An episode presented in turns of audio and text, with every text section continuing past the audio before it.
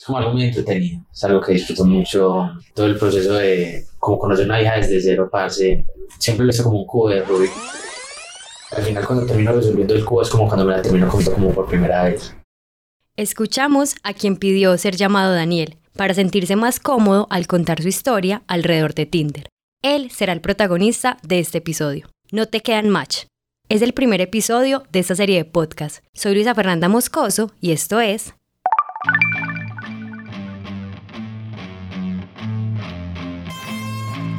Después del match. Después del match. Después del match. Un podcast de De La Urbe. Un podcast de De La Urbe.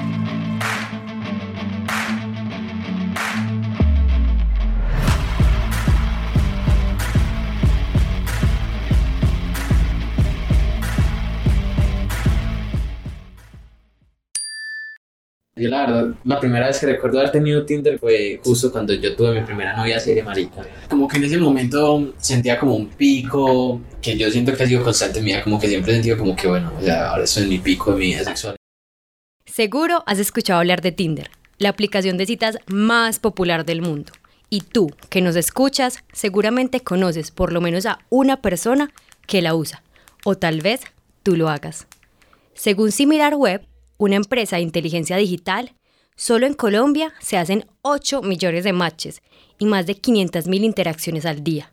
Imagina tomarte una pola con cada una de esas personas. Yo ya digamos desde muy corta, ya digamos, había encontrado como que a través de la red, a través del mundo digital, como que podía haber un, um, pues como un mundo sexual, entonces pues que uno como un niño curioso, marica, que tampoco como que tiene muy bien el concepto, entonces al final termina como explorando por su propia cuenta. Realmente ya, ya como las primeras, sí, aparte de Java, aparte de, de, de chat roulette y ya ahí sí llegamos, por ejemplo, fue como a Facebook, porque a mí me gustaba mucho, en Facebook algo que hacía que era como muy recurrente, era como agregar viejas como al azar, ¿cierto? O sea, como tiraba como este, ya lo que más adelante conseguiría en Tinder, pues yo terminaba como agregando viejas de, de México y de eh, por allá de, pues, de lugares lejanos que yo no conociera. cómo se conocía la, la gente antes, ¿no? Con cierta historia. Hay algo que hace la historia de, de los encuentros, incluso hay memes sobre esto, ¿no? no, no nunca digamos que nos conocimos en Tinder, ¿no? Da, da cuenta de cierta deshistorización de la, de la relación, ¿no? Digamos, siempre el otro tiene, incluso si se- hay un conocimiento casual en algún bar, en alguna circunstancia de la vida o encrucijada del mundo, digo, está el hecho de que eh, nos encontramos en el mismo lugar. No sé, allá en Colombia, pero acá en Buenos Aires hay bares, digamos, donde cierta gente va y cierta gente no, por ejemplo. Tinder de alguna manera borra todo eso. Entonces no hay este, ningún antecedente más para el encuentro que una foto de perfil, un, un pequeño texto, una serie de fotos. Eh, entonces los encuentros mm, carecen de, de cierto soporte previo, por el cual es muy común que las charlas terminen muy, de, de forma muy repentina. O sea, ¿no? Digamos, en, en tres frases alguien se puede dar cuenta que el otro no tiene nada que ver con la vida de uno y no la va a tener y eh, puede desaparecer rápidamente. A quien acabamos de escuchar es Santiago Thompson, doctor en psicología y magíster en psicoanálisis de la U de Buenos Aires. Él ha publicado diferentes artículos sobre el amor digital. Y es que crecimos viendo en las películas y escuchando en la música los amores que nacían de encuentros inesperados o el coqueteo en algún lugar donde dos personas coincidían, sin estar necesariamente buscando una relación. Los encuentros espontáneos y amor a primera vista eran tan comunes y seguro tú alguna vez te imaginaste estando en esa situación, ¿no? Lo cierto es que el Internet eliminó todo eso y el amor digital pasó a primer plano. Si estás en Tinder, es porque algo estás buscando. Yo tengo rechazo hacia la monogamia un poco intenso. Yo tengo novia en este momento, pero la monogamia es algo a lo que realmente yo no siento natural como en mí. Yo he visto gente que la hace funcionar y muy bien por ellos, porque es como lo que todos queremos lograr, ¿cierto? Es toda esta cosa de, de, de, el príncipe azul, marica, y fueron felices para siempre. Y eso ya no pasa. El amor ha sido un tema controversial en nuestro equipo de trabajo. Hay tantas versiones que es difícil llegar a una sola respuesta. Por supuesto, queremos hacerte parte de esta discusión. ¿Cuál es su opinión sobre el amor? Bueno, lo cierto es que en algunos casos, una de las condiciones más frecuentes para mantener una relación es la exclusividad, o eso nos han enseñado. Con la era digital se han abierto otras posibilidades, y ahora es muy importante vivir experiencias, por lo que la monogamia puede considerarse un impedimento en ciertas circunstancias. También tenemos una cultura que no apunta a la normalización, o sea, no es un objetivo de vida en armar una pareja como para ser normal. Nadie busca ser normal, se busca ser óptimo. Y eso implica un criterio de selección mucho más refinado. Y además hay, hay una valoración mucho más fuerte hoy de la experiencia. Entonces la gente no se casa con la primera persona que encuentra porque no se perdería la experiencia. Eh, las edades de, de, compromiso para los que todavía se casan, incluso de tener hijos, se, están postergando hasta el límite, hasta los límites biológicos directamente, que a veces se saltan porque se congelan óvulos. ¿no? Eh, hay una, tenemos una, una fuerte valorización de lo que es la experiencia, hay que vivir experiencias, no hay que entrar en una norma como algo muy entretenido. Es algo que disfruto mucho.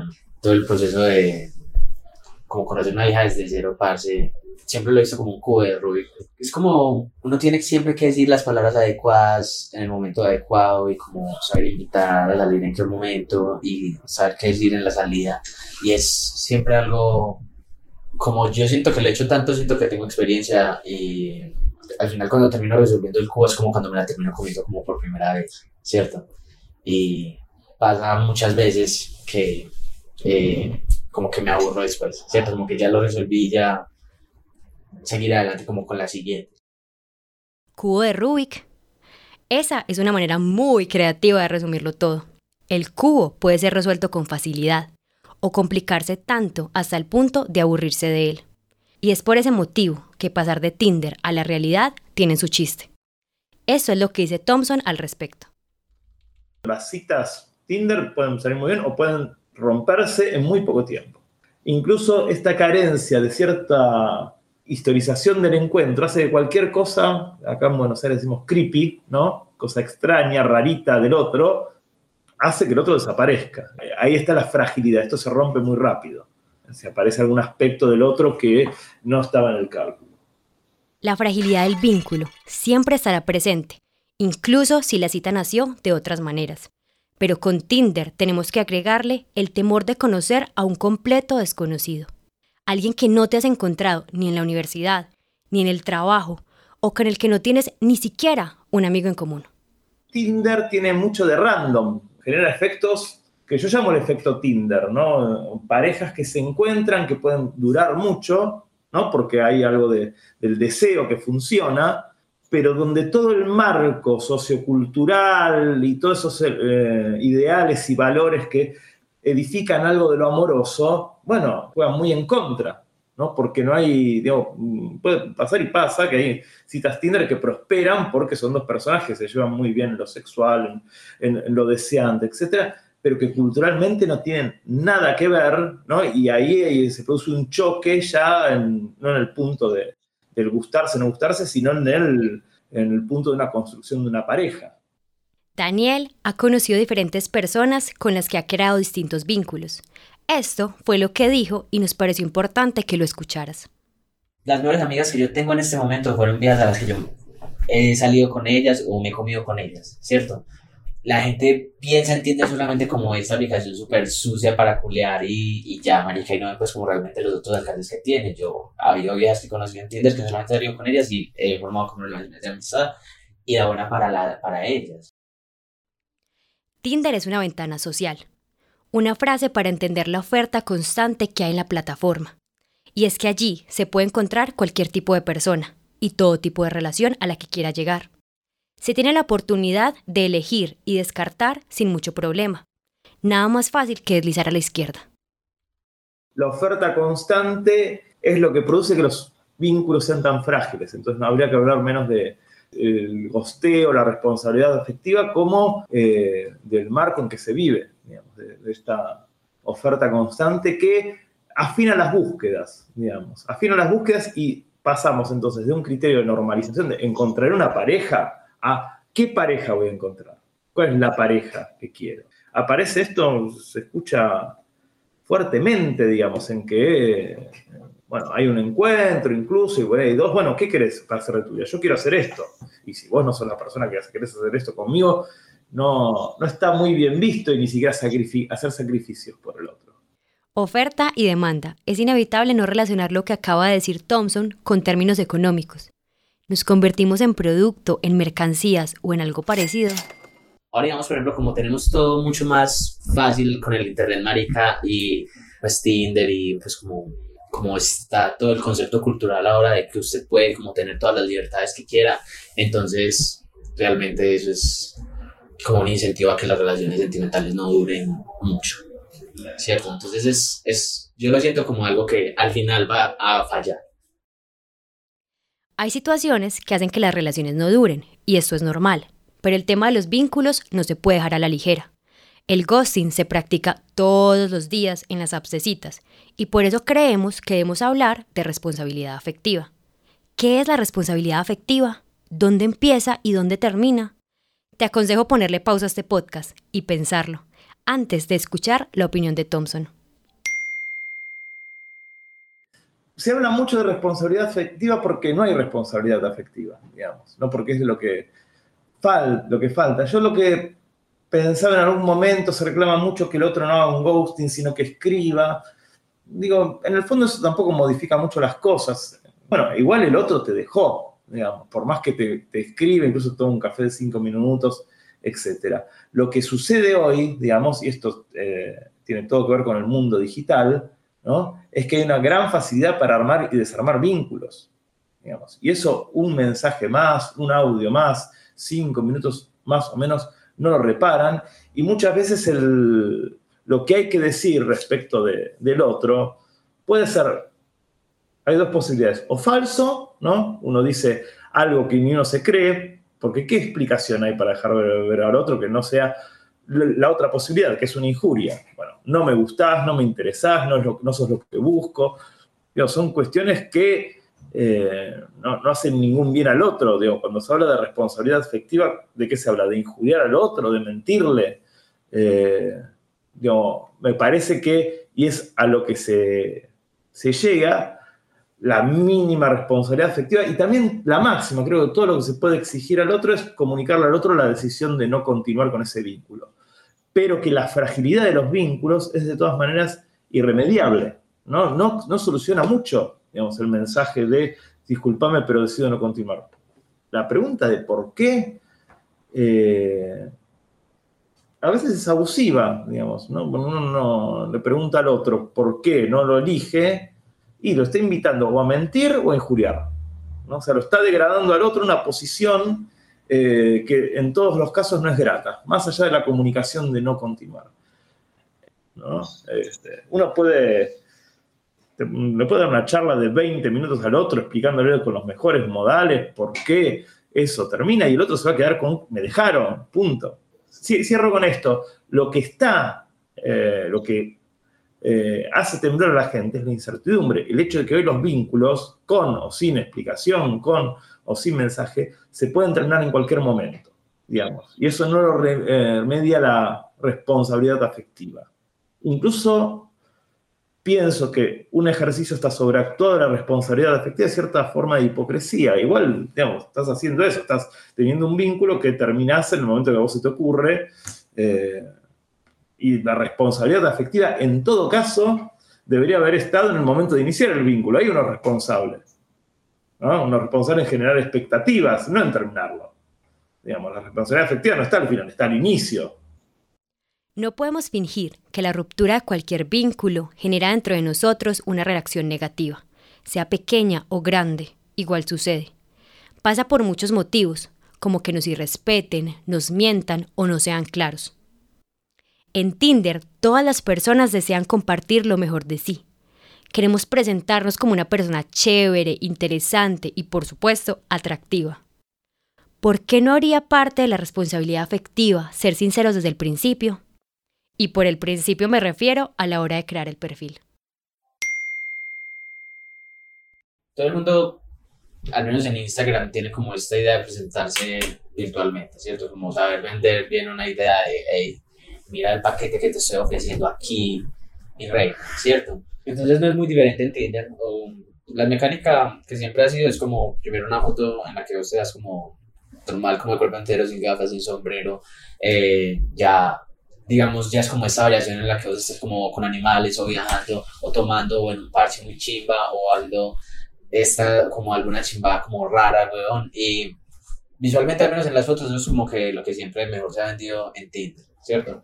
Y todo el mundo en la parte de la descripción, o sea, al principio era solamente fotos y descripción, edad y ya, o sea, era como lo, la información básica. Todo esto con el pasar del tiempo, también pues como esa época y después pasar a la, al COVID y Tinder tuvo como una, obviamente pasó por un proceso de cambio también. Y también al, ya en este momento eh, está muy evolucionado hacia el punto de pues como tener eh, donde estudias, donde trabajaste, eh, qué música te gusta. Eh, hay algo que, que, hace al mundo online que Han describía como el síndrome de París, que era el, efecto traumático que tenía sobre todo entre los japoneses, eh, ir a París y encontrarse con un París real que poco tenía que ver con el París de las fotos. ¿no? Si alguna vez fuiste a París, llegás a decir, por ejemplo, que hay ratas en todos lados. Es increíble. Ratatouille. Bueno, la película esa lo, lo retrata, ¿no? Y no, eso no aparece en Ratatouille nada más, no aparece en ninguna foto. Y es una ciudad bastante roñosa, eh, etcétera, etcétera, etcétera. Eso no aparece en ninguna foto de París, ¿no? Digamos, el mundo online genera esta, esta ruptura, ¿no? Entre la versión online, no solamente de las personas, sino de las ciudades, etcétera, y lo que pasa eh, con este encuentro, ¿no? Por eso a veces es tan difícil encontrarse, por eso a veces muchas citas se cancelan. Un porcentaje muy pequeño de los matches, me, atrevo a afirmar con, que con todas las ganas, el 5%, se concretan en una cita y creo que es una cifra optimista. Entonces, el síndrome de París podría ser peligroso pero es comprensible la necesidad que las personas tenemos de describirnos de una manera llamativa. Si no lo hacemos, ¿cómo lograríamos un match? Pues digamos, por ejemplo, que a mí siempre me ha dado como esa rara satisfacción, ese raro regocijo, pues como de simplemente saber que una vieja como que me dio like, parce, o sea, simplemente si la conversación como que no fluye y no llega como a ningún lado, igual es como una pequeña sensación como pues como de tener como un trofeo de alguien, como que bueno, a esta vieja como que le guste, a esta vieja como que puede haber pasado algo y ya, a veces era como por esta sensación de superioridad que me daba saber que ellas que me daban like. La lógica masculina es numeraria. ¿Cuánto? Hay una canción vieja que se llama ¿Cuántas minas que tengo? Las mujeres, eh, lo que hacen los varones con las mujeres es numerarlas, igual que los orgasmos. Las mujeres con, con los varones no los numeran, hacen historias. Lo típicamente masculino, lo típicamente femenino los varones incluso suelen hacer listas de la cantidad de mujeres con las que estuvieron. Entonces los varones suman y suman match, digamos, ¿no? A la hora de tejer un encuentro, eh, no digo que no avancen, digamos, pero a veces machean por machear. Eh, machean para ver cuánto gustan, cuál es su ranking. Igualmente también hay mujeres eh, en las apps que se exhiben para juntar seguidores en Instagram, ¿no? Pues, vivimos en una cultura que en todo lo numera Daniel disfruta del match y también le gustaba acumularlos, pero además le interesaba avanzar y llevar esas conversaciones y esos encuentros a la presencialidad.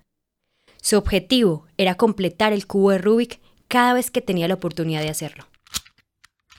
Yo al final lo sentía como un cubo de Rubik en algún momento en mi adolescencia cuando hablaba con viejas en, en internet o cuando hablaba como con viejas en la vida real, cuando salía con ellas, era al principio un cubo demasiado simple, muy sencillo, como de cuatro colores por cada y realmente fluía muy bien la cosa, fluía fácilmente y a veces uno terminaba repitiendo porque era como algo que como fluía tan bien, entonces era como algo chévere, pero ya luego había otras veces en las que uno se enfrentaba como realmente como a un desafío de verdad, que como algo muy complicado, algo que uno tenía que resolver, que cada movimiento que uno hacía obviamente estaba encaminado como para un objetivo específico, pero uno no quería cagarlo, uno no quería como hacer un retroceso, uno no quería dificultar la arma definitiva de, del cubo.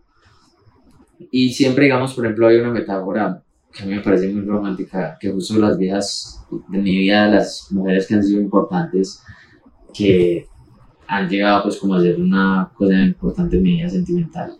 Yo en esa metáfora las tengo como, como personas que no termino de descifrar, que no termino de entender, que no entiendo cómo será su modo operandi después de hacer X cosa. Entonces es como termina siendo un cubo indescifrable, un cubo que, que siempre estoy intentando resolver, pero no importa qué tanto lo haga, no puedo hacerlo y solamente puedo esperar dejarlo lo mejor posible. Mientras Daniel hablaba, nos sorprendimos al escuchar acerca del cubo de Rubik, por lo que no pudimos evitar preguntarnos si alguna vez habíamos sido ese cubo o si en otras circunstancias nosotros lo habíamos armado con alguien, fuera consciente o inconscientemente. ¿Te habías hecho la misma pregunta o te pusimos a pensar en eso?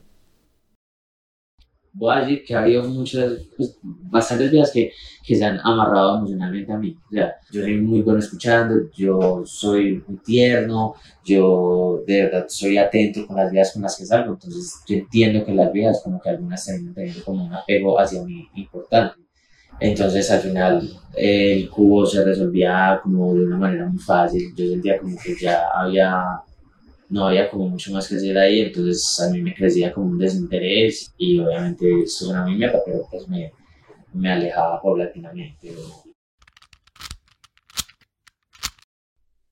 Tú que nos escuchas, ¿cómo visualizas tu vida amorosa en un par de años?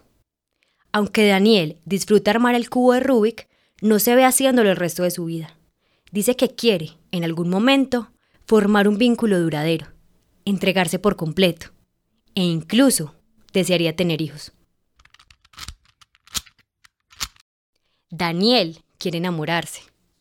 Esta cosa que la gente siente del amor de conocí a esta vieja y, me enamoré completamente de ella y quiero dejarlo, y, voy a dejar esa vida de perro, voy a dejar esa vida como, como que voy a entregarla completamente a ella, que yo veo que pasa, que la gente hace eh, entregada y como con completa decisión, yo quiero sentir eso. Yo quiero en algún momento que alguna vieja me, quite, eh, pues, o sea, o sea, sí, obviamente a mí me gusta neciar, es como un gusto que he desarrollado, pero pues he visto gente que, que justo como con el mismo ritmo que yo, peor, conocen a una vieja y realmente se comprometen como con todo esto de, del mundo sentimental.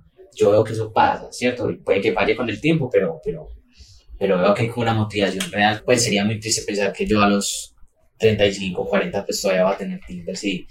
Aunque si pasa, pues no sé, todo depende como del contexto, si estoy divorciado en ese momento. Bueno, no sé que quiero tener como hijos también, que la vida del matrimonio, hay muchas cosas que me parecen muy llamativas al respecto, o la vida de, de o sea, como tener novia tiene muchas cosas que son muy gratificantes al final del día, uno siente como mucho acompañamiento emocional, sentimental y es como que entiendo, veo la balanza que hay como que todos tenemos, María, como esa cosa de si ser perros o estar comprometidos como con la monogamia, entiendo los dos lados de la cara, ¿cierto? Tinder es un sitio grande y diverso. Nuestro recorrido por las historias de este mundo apenas inicia. De las 500.000 interacciones que se dan diariamente, siempre está la posibilidad de que algo salga mal. Pero ¿qué tan mal? Queremos invitarte a que escuches nuestro siguiente episodio.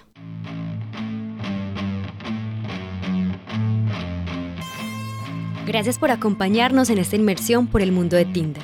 Este podcast fue realizado por Jessica Gómez, Naren Reyes, María Gisley Alzate, Verónica Tangarife, Simón Murillo y quien les habla, Luisa Fernanda Moscoso. Hasta pronto.